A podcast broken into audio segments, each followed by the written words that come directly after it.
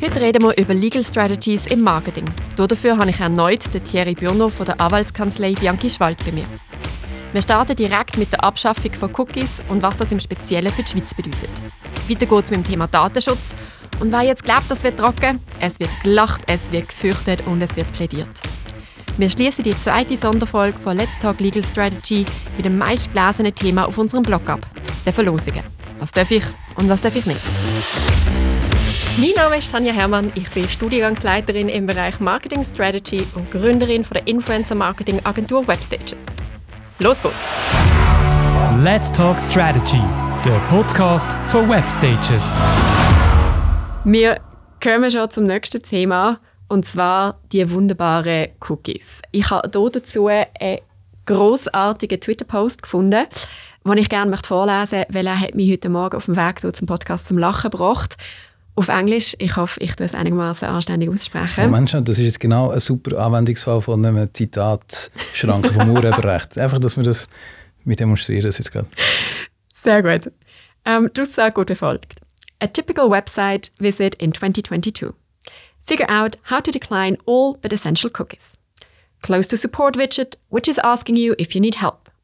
Stop the auto-playing video. Close the subscribe to our newsletter pop-up Try to remember why I came here in the first place. Ich glaube, wir alle können in die Situation hineinfühlen. Ungefähr so fühlt sich heutzutage wirklich ein klassischer Website-Besuch an. Und wir haben es gehört, die erste Hürde sind die sehr, sehr nervtötende Pop-ups, ähm, wo in 27 Farben auf meinem Bildschirm umeinander gumpen und ich noch riesen Text muss durchlesen und am Schluss einfach auf den grossen Button drauf drücke, damit es so schnell wie möglich weggeht. Okay. Äh, ich, trotz aller Mühe versuche ich gleich immer alles abzulehnen. ähm, es hat gerade gestern einen Entscheid gegeben von der dänischen Datenschutzbehörde, die gesagt hat, weil du Farbe gebraucht hast, ist es ein Datenschutzverstoß, weil du versucht hast, deine Leute in eine falsche Richtung. Das auch als anekdotisches, anekdotisches Beispiel. Ich glaube, man muss zwei Sachen auseinanderhalten. Das eine sind Cookies an sich. Also, wenn du tust, etwas auf ein fremdes Gerät schreiben und das andere ist die ganze Tracking-Frage. Mhm. Und dann müssen wir auch wieder auseinanderhalten, Schweiz und, und nicht Schweiz.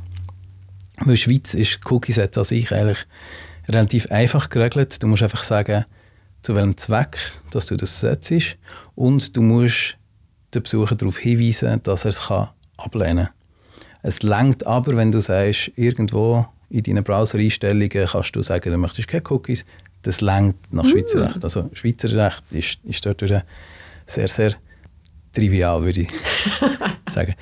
Dann die Tracking-Frage ist auch unter Schweizer Recht nicht ganz so einfach, weil dann kommst du im Bereich Datenschutz und dann musst du dich fragen, ist deine Datenbearbeitung ist die transparent für den, der auf deine Seite kommt. Und in den meisten Fällen, wenn du irgendwelche wirkliche Tracking-Sachen machst, musst du sagen, nein, es ist nicht klar aus den Umständen, was da passiert und darum hast du eigentlich die Pflicht, darüber auf, aufzuklären und musst sicherstellen, dass du keine Persönlichkeitsverletzung hast und unter Umständen sogar eine Einwilligung brauchst. Also in der Schweiz, einer der wesentlichen Unterschiede zwischen der Schweiz und EU datenschutzrechtlich ist, in der Schweiz darfst du eigentlich Daten bearbeiten, außer du machst eine Persönlichkeitsverletzung. Mhm. In der EU ist es umgekehrt, dort darfst du grundsätzlich nicht, außer du hast eine Rechtsgrundlage.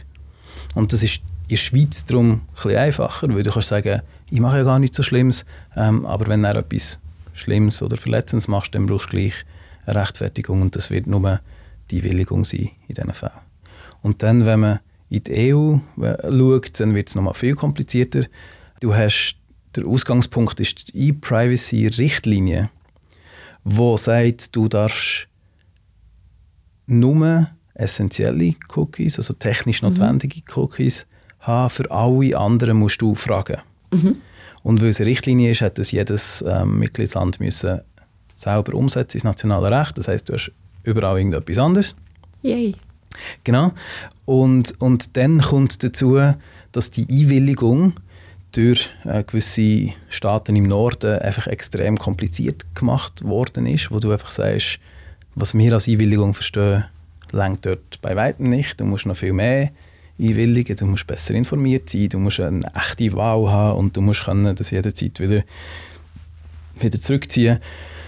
Ja, und dann Tracking und dort wird es wieder tricky für, für die Schweizer Leute, selbst weil es EU-Recht ist. Du, du stoppst mich einfach, wenn ich zu fest in die Details gehe. Eigentlich DSGVO, das mhm. europäische Datenschutzrecht, gilt, wenn du in der EU bist und dort Daten bearbeitest. Es hat aber auch extraterritoriale Anwendung. Das heisst, es kann, wenn du in der Schweiz bist und nichts Böses ahnst, kann es auf die Anwendung finden, selbst wenn du das nicht irgendwie vorher gesehen hast. Und der eine Fall, wo das passiert, ist, wenn du die auf die EU ausrichtest. Mhm. Also wenn du deine Waren und Dienstleistungen willst, an Leute in der EU verkaufen Das ist aber etwas, was du kontrollieren kannst. Du merkst, wenn du, also in den meisten Fällen merkst, wenn du sagst, liebe Deutsche, oder du, du redest in der Sprache, wo nur, wenn du in der Schweiz eine spanische Webseite mhm. hast, dann, dann muss man davon ausgehen, dass du die auch spanische ähm, Konsumenten äh, richtest und darum damit musst du rechnen, dass die DSGV zur Anwendung gelangt. Aber es gibt einen zweiten Punkt und der ist schwieriger, das ist Verhaltensbeobachtung. Immer wenn du das Verhalten von Personen in der EU beobachtest, dann kommt die DSGVO auch zur Anwendung und Cookies können Verhaltensbeobachtung sein. Das heißt, du kannst in der Schweiz, obwohl du das gar nicht dir überlegt hast, weil du europäischen Beifang hast sozusagen, kannst du der DSGVO unterstehen dann musst du die höheren Anforderungen dort einhalten. Und wie vorher gesagt, jedes Land macht so sein eigenes Ding, was das angeht.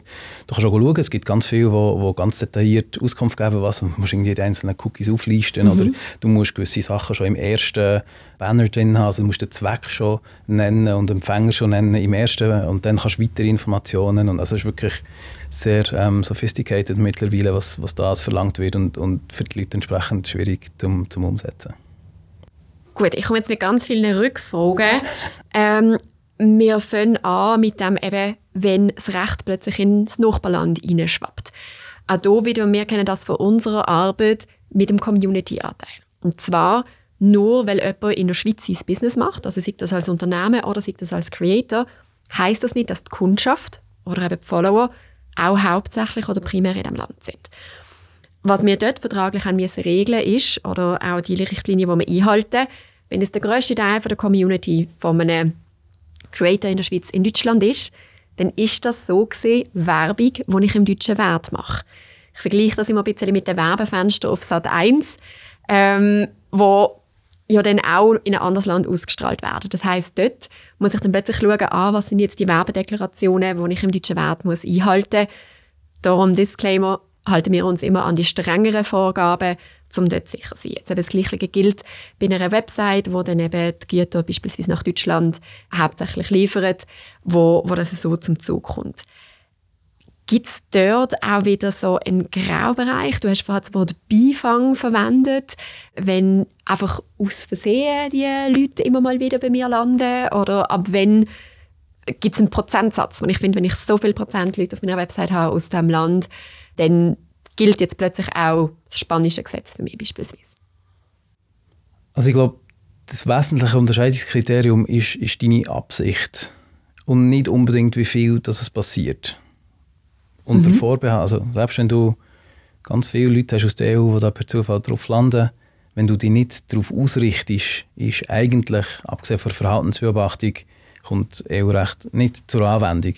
Unter Vorbehalt, weil wenn es einen Grund gibt, dass du so viele Leute aus diesem Bereich anziehst, dann, dann wird man irgendeinen Grund finden, um zu sagen, du richtest dich auf die aus.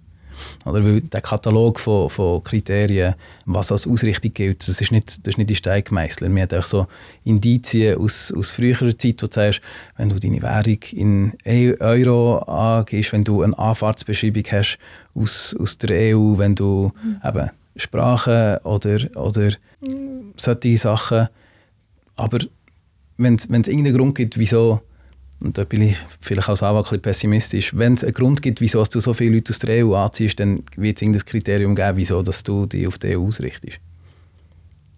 Dann nochmal zurück zu den Cookies. Ein Begriff, den man an jeder Marketingkonferenz in der Schweiz hört, ist die Cookie-less Future. Das hängt zusammen mit der Ankündigung von Google 2020, dass sie keine Third-Party-Cookies mehr werden unterstützen in ihrem Browser. Das Ganze ist dann verschoben worden auf 22, dann auf 23, jetzt auf 24. Aber so oder so früher oder später sind die Cookies weg. Zumindest die Third-Party-Cookies. Und viele Unternehmen, die messen, um ihre Marketingdienstleistungen zu optimieren, sind da in einem kleinen Panikmodus. Vielleicht zuerst zur Unterscheidung. Es gibt verschiedene Arten von Cookies. Es gibt die First-Party-Cookies. Ähm, die Definition, die ich gefunden habe, wo mir geholfen hat, um das richtig zuordnen ist, das sind Sachen oder das sind Cookies, die nur in Bezug auf die einzelne Website etwas abspeichern auf deinem Gerät.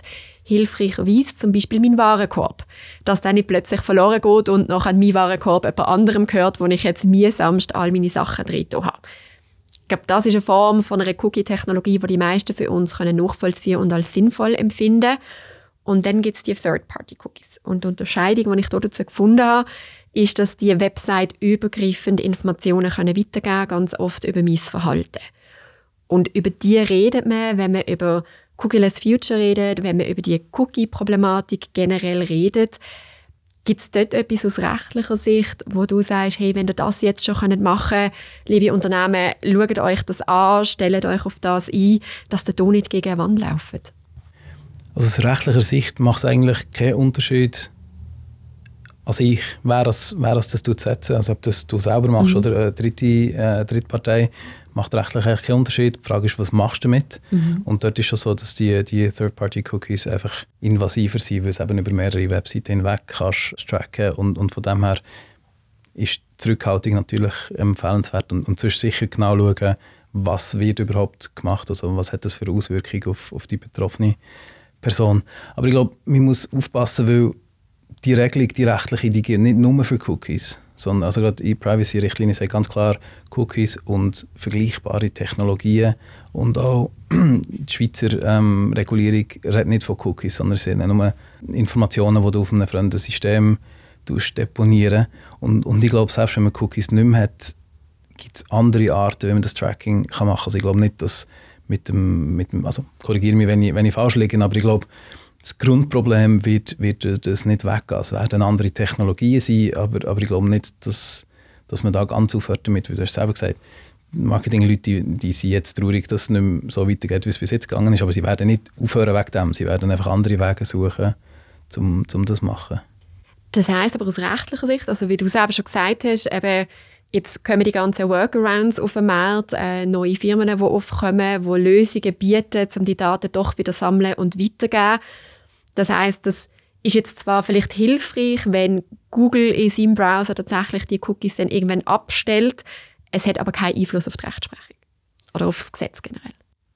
Genau, also vielleicht, es gibt sicher Verbesserungsmöglichkeiten, also ein riesiges Thema und ich glaube, da kommen wir auch mhm. noch dazu, ist, ist so mit, mit Datentransfer, also es ist immer, äh, zumindest aus unserer europäischen Sicht, besser, wenn die Daten nicht irgendwie übersee äh, transferiert werden, aber, aber grundsätzlich ja, wenn du einfach eine andere Technologie findest, um das Gleiche zu machen, dann ist meine Persönlichkeit als, als Nutzer von der Webseite genau gleich betroffen. Es ist nicht so, dass nur weil du jetzt etwas anderes gefunden hast, dass dann ganz so einfach machen wir es nicht mit, mit den Umgehungsmöglichkeiten.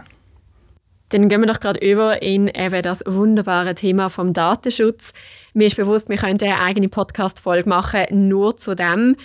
Wir probieren ein bisschen an der Oberfläche zu bleiben und einfach nur Sensibilität zu schaffen für die Momente, wo Menschen im Marketing nervös werden und ihrem Rechtsdienst anrufen.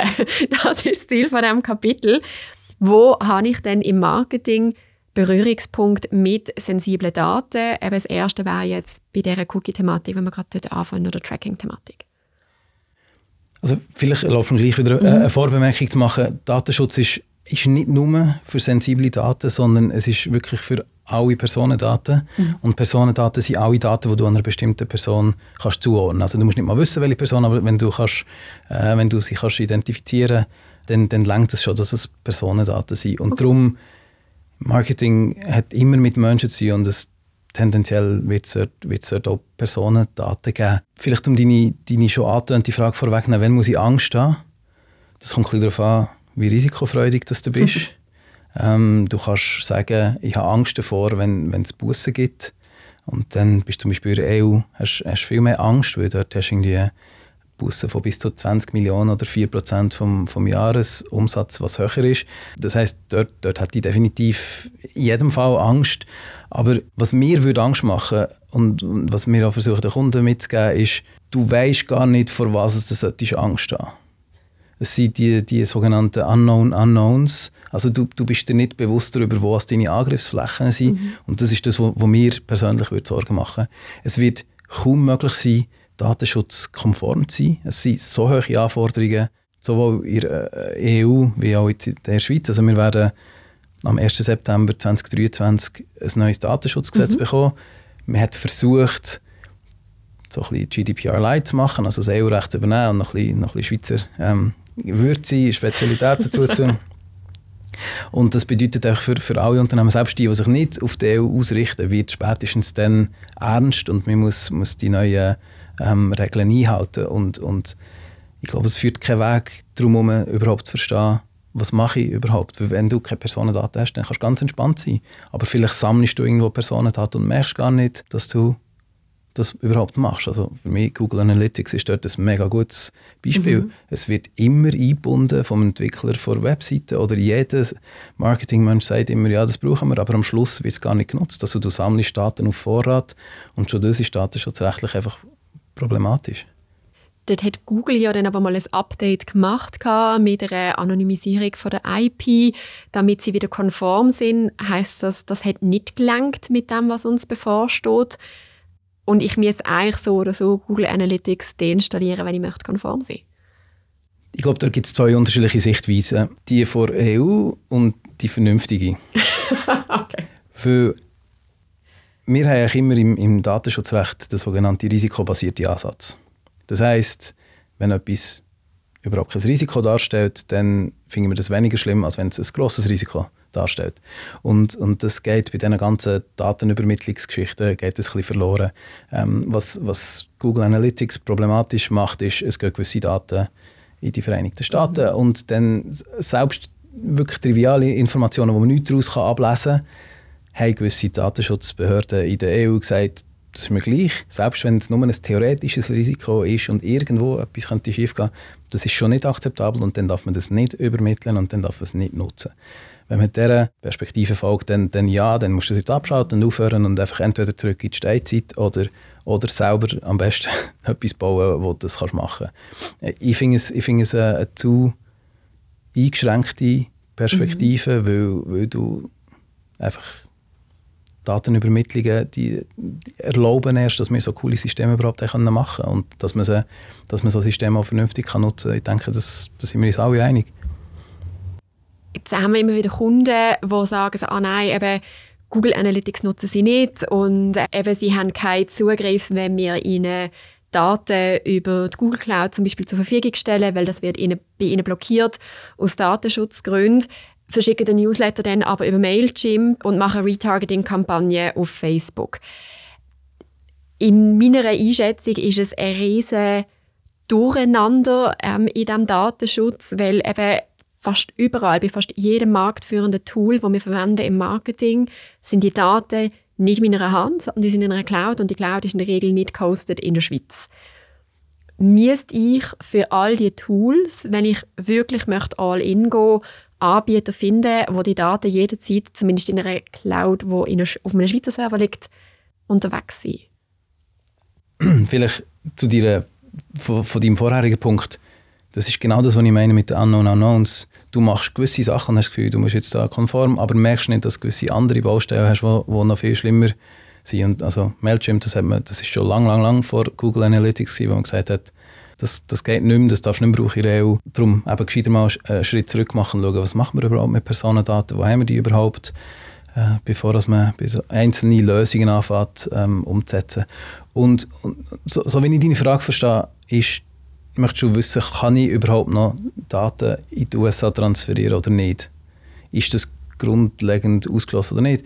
Und ich glaube, nein, es ist nicht grundlegend ausgeschlossen. Man muss einfach versuchen, die, die Daten, die Voraussetzungen einzuhalten, die es braucht, dass so ein äh, Transfer legal ist. Also das heißt, du musst erst mal ein, ähm, Assessment machen. Wir mhm. nennen das Transfer Impact Assessment, um zu schauen, was gehen für Daten über, was kann schiefgehen, wenn man die Daten angreift. Mhm.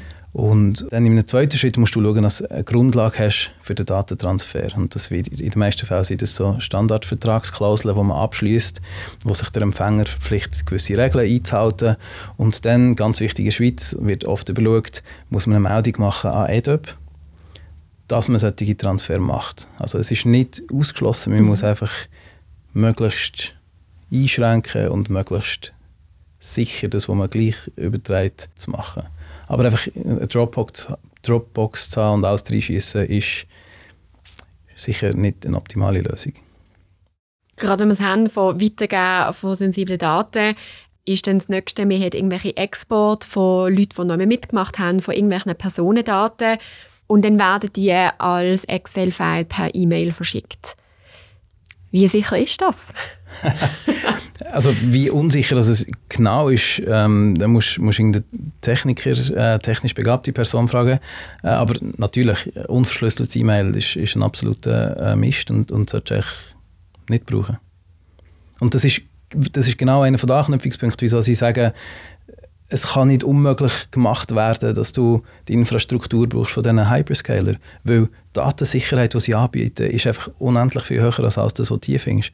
Also wenn du etwas in eine, in eine Microsoft oder in eine, in eine Amazon Cloud tust, ist es einfach sicherer, als wenn du irgendeine Schweizer, ich habe da mein Rechenzentrum am, am, am Zürichsee und gebe mir zwar grosse Mühe, aber du hast nie die gleichen Ressourcen, mhm. um gegen Angriff zu schützen wie wie so ein, grosse, ein grosses Unternehmen.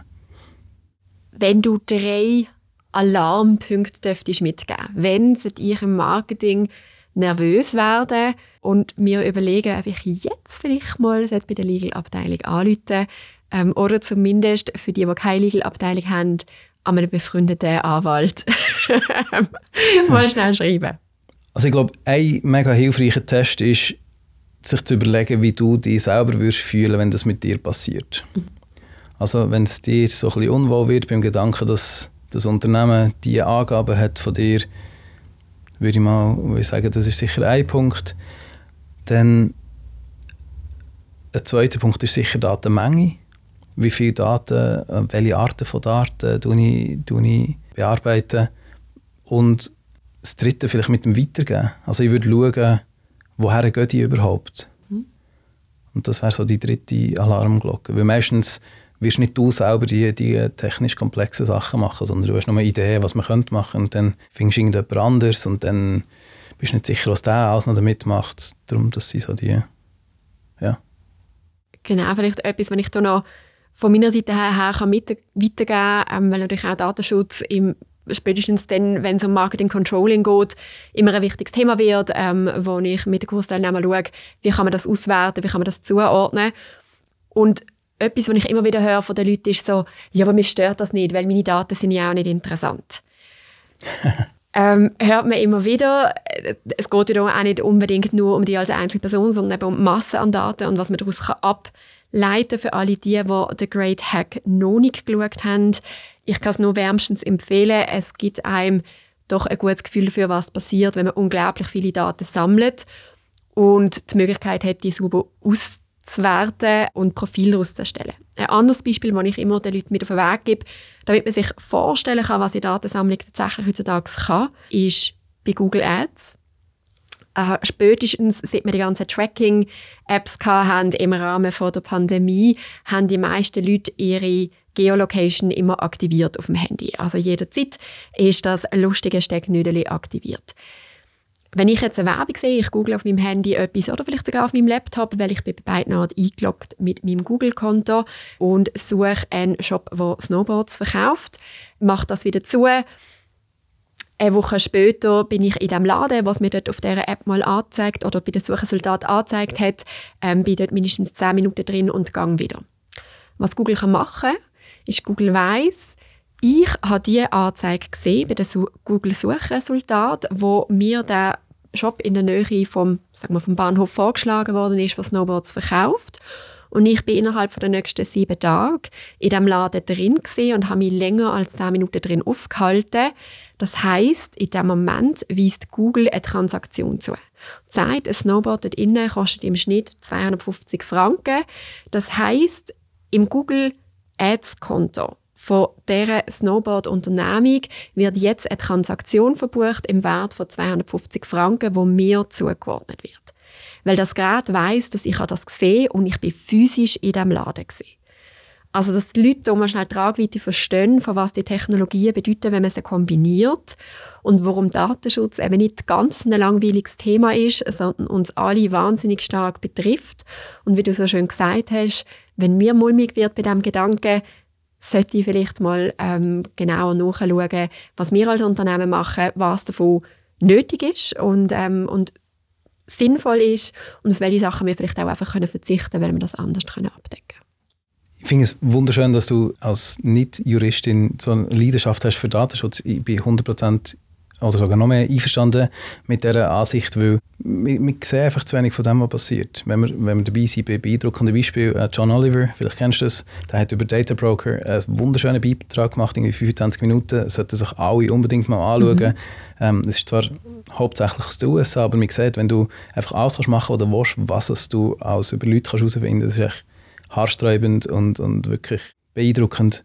Das Problem, das wir ein bisschen haben, Datenschutz wird nicht als das wahrgenommen, sondern es wird als Papiertiger, als Bürokratiemonster und so ähm, wahrgenommen und, und zum Teil auch zu Recht. Also vielleicht magst du dich erinnern, wo die deutsche DSGV, die europäische DSGV in Kraft treten ist, da hast 800'000 neue Datenschutzerklärungen gehabt, die sind alle mindestens 13 Seiten lang und die eigentlich wichtige Information ist ein einziger Absatz, wo wenn du einfach nicht das alles durchliest, nicht, nicht gefunden hast. Und, und in mega vielen Fällen ist es einfach genau so, dass wir zwar viel Arbeit generieren, mhm. aber nicht uns auf das konzentrieren, was wirklich problematisch ist. Und, und da verstehe ich auch die Frustration der Leute, die sagen, hey, ich möchte eigentlich mein Business führen und nicht nebenzu noch, noch eine ganze Compliance-Abteilung aufbauen. Aber ich, ich denke, es, es, rechtfertigt sich trotzdem, dass man die wesentlichen Lücken, die man hat, angeht und, und schaut, dass man dort etwas macht. Gibt es Anlaufstellen für kleinere und mittlere Unternehmen, die vielleicht nicht ein riesen Budget haben für so einen Audit, wie die sich auf das können vorbereiten können?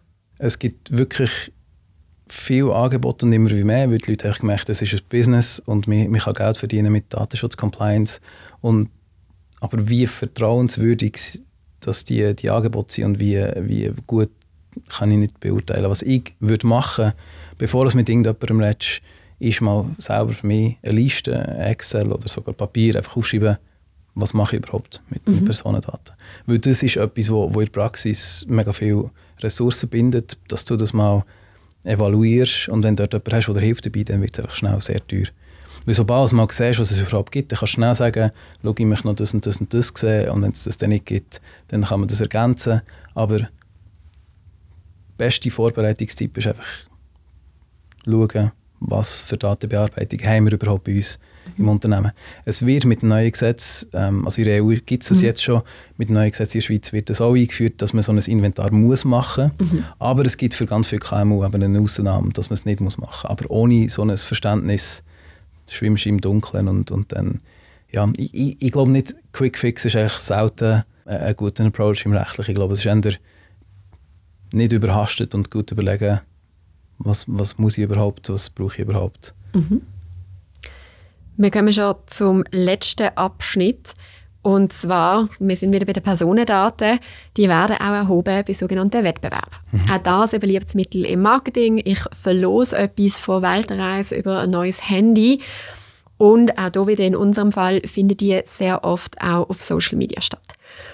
Und auch hier etwas, was wir immer wieder hören, ja, es ist ja nur auf Social Media. Mhm.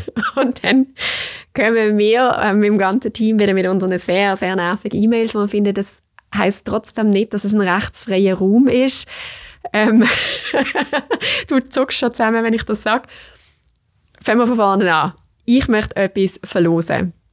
Was muss ich als Unternehmen vorbereiten, dass ich hier nicht in die nächste Wand laufe? Also was wirklich wichtig ist bei Social Media, schauen zuerst mal Bedingungen an für die Plattform. Was darf man dort überhaupt machen? Weil es ist am Schluss, was die Plattform sagt, zählt und, und dann kann man schon dort reinlaufen und wenn man sich ein mühsam äh, Social Media Präsenz erarbeitet hat, möchte man die wahrscheinlich nicht so schnell wieder äh, wieder aufgeben. Dann ein zweiter Punkt, sehr gut aufpassen mit ausländischen Rechtsordnungen, weil Social Media ist eigentlich nicht weniger Risiko, sondern mehr, weil du tendenziell auf der ganzen Welt präsent bist. Mhm. Und die Schweiz ist zwar vergleichsmäßig ultra locker, aber wenn du dann plötzlich Deutschland oder UK oder so dran kommst, dann, dann wird es deutlich, außer du hast nie mehr außerhalb von der Schweiz in die Ferien, dann ja, kannst du das vielleicht lassen. Nein, aber in der Schweiz, glaube ich, sind es drei Sachen, wo man, wo man sich darauf konzentrieren sollte. Einerseits das Geldspielgesetz, dann die vertragliche Bindung, also die Teilnahmebedingung, die wo, wo, wo du haben Und das Dritte ist, dass man die ganzen Richtlinien einhält, die so um die Täuschung gehen. Also die Schweizerische Lauterkeitskommission mhm. macht so hilfreiche ähm, Guidelines, was man nicht darf. Man darf zum Beispiel nicht Sachen unter 100 Franken als wertvoll bezeichnen. Etwas gelernt hat. Warum auch immer. Ähm, aber solche, das sind Details. Wenn, wenn du mich fragst, was muss ich machen, das sind so die drei Sachen, wo ich darauf Rücksicht nehmen Was es bei diesen Verlosungen, die man braucht, sind die ähm, beliebten Teilnahmeerklärungen, wo spätestens dort beschließen ungefähr die Hälfte der Marketingleute, eigentlich ist der Wettbewerb doch nicht so wichtig gewesen, weil die jetzt auch noch auszufüllen oder zu erstellen, ähm, ist mühsam. Ähm, da kommt dann der nächste Schachzug. Wir googelt mal und klickt sich das zusammen. Auch dort werden die meisten Juristen wieder nervös was gehört denn in so Teilnahmebedingungen rein? Also was für Rahmenbedingungen muss ich mir überlegen, bevor ich irgendetwas, irgendein Gewinnspiel machen kann? Also grundsätzlich, immer wenn du so Dokument erstellst, musst du dir überlegen, was kann alles schief gehen. Und dann versuchst alles das, was schief gehen irgendwie vertraglich auszuschließen oder zu sagen, dass, wenn es passiert, nicht du dafür verantwortlich bist. Und, und gerade bei Gewinnspielen du versuchen, also für Teilnehmer abzuschieben und zu sagen, du garantierst nichts und du machst nichts falsch. Und, ja. also ich finde es gar nicht so schlecht, wenn du, wenn du dich mal zuerst bei Konkurrenten mhm. äh, so, so ein bisschen umschauen, was, was, sie, was sie machen. Aber einfach am Schluss lohnt es sich, wenn, wenn jemand drüber schaut und das nicht irgendetwas Wesentliches vergessen hast. Denn ein Gesetz, wo man immer wieder, oder eine Regel, wo man wieder drüber stolpert, ist der Kaufzwang. Was ist mit dem gemeint? Das ist äh, eigentlich alte, eigentlich gar nicht mehr aktuell. Du hast früher, wo es noch zwei äh, so Glücksspielverwandte Gesetze hast, hat es das gegeben, dass du immer eine gratis Teilnahmemöglichkeit hast müssen mhm. anbieten Und das ist jetzt aber nicht mehr, jetzt hast du eine andere Regelung, wie dass du darfst Glücksspiel brauchen für Werbezwecke. Okay, weil ich kenne noch die sehr mühsamen Workarounds, wo man auf äh, Flaschen von einem früheren Arbeitgeber eine Hotline-Nummer mhm. draufgeschrieben haben. Da hat man bei dieser Hotline anrufen und die hat für einen das Löschen ausgedruckt und per Post heimgeschickt. Ja. Ähm, also da kenne ich die lustigsten Lösungsansätze, um dort konform zu sein und jetzt braucht es das nicht mehr. Also, ich habe das jetzt die letzte Abklärung, die ich zu diesem Thema mhm. gemacht habe, gibt es nicht mehr die, den ausdrücklichen Zwang, zum, zum Gratis-Teilnahme vorzusehen. Früher ist das mhm. definitiv mhm. mit unter dem neuen Glücksspielgesetz. Äh, es hat ja dann die grosse Abstimmung gegeben wegen der Netzsperren, die sie mit dem haben wollen einführen Das war das. Gewesen. Und seitdem kannst du auch Sachen zum Kauf brauchen als Teilnahmemöglichkeit, solange dass es höchstens zu Marktkonditionen äh, anbietest. Also wenn du darfst nicht absichtlich teurer machen, nur weil du jetzt einen Wettbewerb machst, aber eine gratis Teilnahmemöglichkeit ist nicht mehr in dem Sinn vorgeschrieben vom Glücksspielgesetz. Mhm. Wie gesagt, nochmal abklären, bevor es die nächste, weil es kann sein, dass es sonst einen Grund gibt, wieso man das muss machen muss, aber Glücksspielgesetz sagt, du darfst eigentlich, es, es gibt viele Leute, die, die eine Gratismöglichkeit vorsehen, dass du, oder gratis Teilnahme machen, gerade bei Social Media, mhm. weil du dann null Risiko hast, dass überhaupt ins, ähm, ins, in Anwendungsbereich fällst vom, vom Glücksspiel. Oder wenn du, wenn du gar kein Geld oder keine geldwerte Leistung musst aufwenden musst, dann, dann kann es gar nicht sein, dass, dass du dort drunter fällst. Aber es gibt GESPA, das ist die interkantonale Glücksspielkommission, wo man das auch kann, vorprüfen kann. Also wenn, wenn man muss, wenn man so etwas machen will, mhm. kann man zu ihnen gehen und sagen, das ist unser Plan, seht ihr das Problem damit? Etwas anderes, wo ich in meiner Zeit auf Kundenseite noch darüber gestolpert bin, ist, man kann nicht einfach alles verlosen, was man will. Es ist dort äh, um Festivaltickets gegangen und dort hat es anscheinend irgendeine Sonderregelung gegeben, dass ich mir jetzt nicht einfach brüsten kann und kann sagen, mach du mit und gewinne Tickets für das Festival, weil ich dann wie als Co-Sponsor würde auftreten von dem Festival und von dem Festival Gebrauch mache. Gibt es da Ausnahmen oder auch hier wieder bei Sachen, bei, was zum Gut was ich verlose, wo ich vorsichtig werden Ist noch interessant zu wissen, von wem dass du das, wer das dir das gesagt hat. Weil, wenn das vom Festival kommt, ist es etwas anderes, als wenn, wenn es ein Unabhängiger sagt. Ich glaube, es gibt schon Regeln, aber das ist im Zusammenhang mhm. mit der Täuschung, wo du musst sagen, du profitierst durch das vom guten Ruf vom anderen, mhm. aber dass es ein grundsätzliches Verbot, also ich meine, klar Alkohol, Tabak, solche Sachen, dort, dort gibt es klar Regeln, wo du nicht, nicht Sachen abgeben wenn es nicht auch dürftest verkaufen. Mhm. Aber sonst sehe ich da nichts ausdrücklich Geschriebenes im Gesetz. Genau, ich glaube, dort wäre es darum gegangen, dass man das On-Pack hat machen und mhm. dann wäre das halt auch auf dem Produkt drauf gestanden und dann hat man profitiert eben von ja. der Beliebtheit ähm, von dem Festival dort. Ja, dann bist du einerseits wahrscheinlich Markenrecht und andererseits eben UWG, wo sagt, du tust dir das anlehnen oder tust den guten Ruf ausnutzen oder so, dass, dass man das lieber nicht macht. Das anderes ist immer wieder bei den Teilnahmebedingungen, wie alt müssen die Leute sein. Mhm. Gibt es irgendeine Möglichkeit, dass ich Verlosungen machen kann, wo die Personen, die gewinnen, nicht volljährig sind?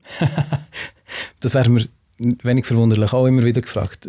Dann ist auch wieder die Antwort, ja, wie risikofreudig bist ähm, Also der Grund, wieso man es sich einfach macht und einfach sagt, 18 ist, um einen Vertrag gültig eingehen, musst du volljährig sein. Du kannst unter gewissen Umständen auch schon früher, also wenn mhm. zum Beispiel als 16-Jährige in Coop gehst, gehen, dein Mittag kaufen oder so, ist das, ist das auch ein gültiger Kaufvertrag, der zustande kommt. Aber es ist nicht mehr ganz so klar. Und, und es sind einfach die Regeln, die es gibt für Minderjährige, das Risiko willst du meistens gar nicht nehmen. Also wir haben es auch schon gemacht und gesagt, ja, schau, es kann einfach das und das und das passieren. Es ist nicht, dass es schlimm ist. Mhm. Es ist einfach, du hast unter Umständen keinen gültigen Vertrag und du bräuchtest unter Umständen Zustimmung von den Eltern. Und das willst du einfach nicht, wenn du machst du einfach von von 18 Jahren. Und, und ich glaube, etwas, was in der Schweiz noch nicht so verbreitet ist und man in Zukunft wird haben, ist die Schutzbemühungen von, von Jüngeren, weil sie sind mega, gerade Marketing, je jünger, desto besser, oder je früher mhm. du kannst holen und, und die sind einfacher zu beeinflussen, oder man sagt es zumindest, in meiner Erfahrung sind sie nicht ganz so beeinflussbar. Aber dass man dort vermehrt auch Konsumentenschutzorganisationen hat, die sagen, Look, mit, mit Kind ähm, ist, einfach, ist einfach etwas anderes. Und auch datenschutzrechtlich. Also zum Beispiel die grossen Bussen, die wir im Moment in der EU sehen, Meta in, in Irland, das ist, weil du das Recht der Kinder oder, oder, oder TikTok auch in Irland, das ist, weil du das Recht der Kinder nicht, nicht geschützt hast, dass du es nicht verständlich mhm. hast gemacht für, für Jugendliche und dann irgendwelche Standardeinstellungen für Kinder schlecht gemacht hast. Also ich wäre vorsichtig, wenn es nicht wirklich einen zwingenden Grund gibt, unter 18 zu gehen, dann lieber nicht. Du hast es eingangs angesprochen. Das eine sind natürlich die lokalen Gesetze, die gelten. Das andere sind Plattformgesetze. Weil eben Konzerne wie Meta oder TikTok natürlich nochmal eigene Regeln können aufstellen können, die für ihre Plattform gelten. Und auch dort sehen wir immer wieder Unternehmen, die sich darüber hinwegsetzen. Also Sachen wie, darf ich Leute dazu zwingen, dass sie meinem Profil folgen damit sie können im Wettbewerb teilnehmen ähm, was ist mit fremden Leuten im Kommentar markieren? Ist das erlaubt? Vielleicht auch an dieser Stelle, wir haben einen sehr ausführlichen Blogbeitrag geschrieben mit Checklisten für genau das Thema. Da haben wir vor rund vier Jahren publiziert. Es ist bis heute der meistgelesene Beitrag, den wir je publiziert mhm. haben. Also das Thema ist omnipräsent, weil fast in jeder Marketingstrategie kommen früher oder später Verlosungen. Ähm, und dort geht es nur ein bisschen spezifischer um die Social-Media-Themen. Ja, und ich glaube, es gibt zwei zusätzliche, also unsere Gesetze, die kannst du wenigstens anschauen und ich finde es über die offizielle Plattform relativ einfach. Es ist nicht ganz so einfach zu verstehen, aber es ist Öffentlichkeitsprinzip mhm. und, und die Leute können das wenigstens finden bei den Plattformen, ähm, vielleicht ist das, weil ich nicht mehr der Jüngste bin, finde ich es nicht so einfach, das überhaupt zu finden. Und es ist auch überhaupt nicht nachvollziehbar, wenn sich etwas ändert. Oder es ist einfach, plötzlich ist es neu und dann mhm. entweder ist es gesehen oder ist es nicht gesehen. Und darum lohnt es sich schon regelmäßig da wieder nachzuschauen. Und ich weiß nicht, ob ihr euren Beitrag ergänzt und updated habt. Ähm, immer mal wieder, okay. weil das ist ein bisschen die Herausforderung vom Social Media da sein auch bei den Schulungsunterlagen, alle paar Monate muss man die wieder updaten, weil es einfach die Funktion nicht mehr gibt, weil es anders heisst. Und wie du gerade gesagt hast, leider bekommt man keine E-Mail ähm, vom Zuckerberg persönlich, der sagt, hey Tanja, wir haben uns überlegt, wir würden das jetzt gerne ändern. Wir haben auch im Rahmen von der Webstage Masters, der Social Media Konferenz, wo du jetzt schon zweimal auf der Bühne gestanden bist, einen Vortrag von einer anderen Agentur, wo dort auch mit sehr viel Humor darüber berichtet hat, dass der Algorithmus ihnen einen riesen Strich durch Kampagne gemacht hat. Die ganze Kampagne ist weg gewesen und sie haben konzeptionell nochmal von vorne anfangen, ähm, mit dem Glück von einem unglaublich lässigen Kunden, der die Reise mit ihnen mitgemacht hat und am Schluss ist es eine extrem erfolgreiche Kampagne geworden. Aber es hat einmal unglaublich viel Kreativität gebraucht, um herauszufinden, okay, was eben vielleicht zur Zeit, wo wir es geplant haben und zur Zeit, wo es live gegangen ist, mhm. ändern sich manchmal einfach die Regeln und es ist unglaublich frustrierend, weil man hat ja gerne die Sicherheit, wenn man schon das Geld investiert, ähm, nur dass man da so ein bisschen diesen Plattformen auch ausgeliefert ist. Du hast es vorher gesagt, Datenschutz ist äh, ein Passionsthema von dir. Der spannendste Gedanke, den ich zu diesem Thema gehört habe, stammt ebenfalls aus der Dokumentation The Great Hack. Da redet wieder Tanja aus der Zukunft. Auch hier, wer wieder aufmerksam zugelassen hat, die Aussage stammt nicht von The Great Hack, sondern aus der Dokumentation Social Dilemma. Wo es darum geht, wie regeln wir das? Wenn wir haben jetzt ein Datenschutzgesetz, wir haben gerade gehört, das hat gute Ideen drin, in der Umsetzung scheitert es und wir brauchen ja irgendwann durch einen Hebel, dass das funktionieren kann, dass die Daten geschützter sind. Und ein Vorschlag war, dass äh, die Steuerberechnung basierend darauf ist, wie viele Daten Unternehmen verarbeitet. Was haltest du von dieser Idee? ähm, grundsätzlich finde ich Steuer immer ein schwieriges Thema ich bin nicht sicher, ob, da etwas, ob das eine gute. Du willst ja nicht die Leute davon abbringen, Daten überhaupt zu sammeln, sondern du willst sie, dass sie das nett und ethisch und rechtskonform machen. Und also, ich meine, wo wird die Steuer eingeführt? Die Steuer in der Schweiz? Dann, dann gibt es einfach... Es ist dort um ein amerikanisches Beispiel gegangen. Hm.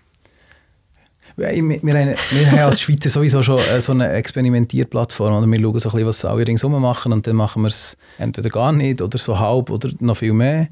Und, und ich denke nicht, dass, dass die wesentlichen Probleme wie, wie wirst du das überhaupt kontrollieren? Wie wirst du herausfinden, welche Datenmenge das ein Unternehmen wirst du äh, Audit Rights machen? Der Gesetzgeber darf schauen, welche Daten dass du bei dir. ich denke, die Umsetzung dürfte schwierig sein von so einem von so einem Plan.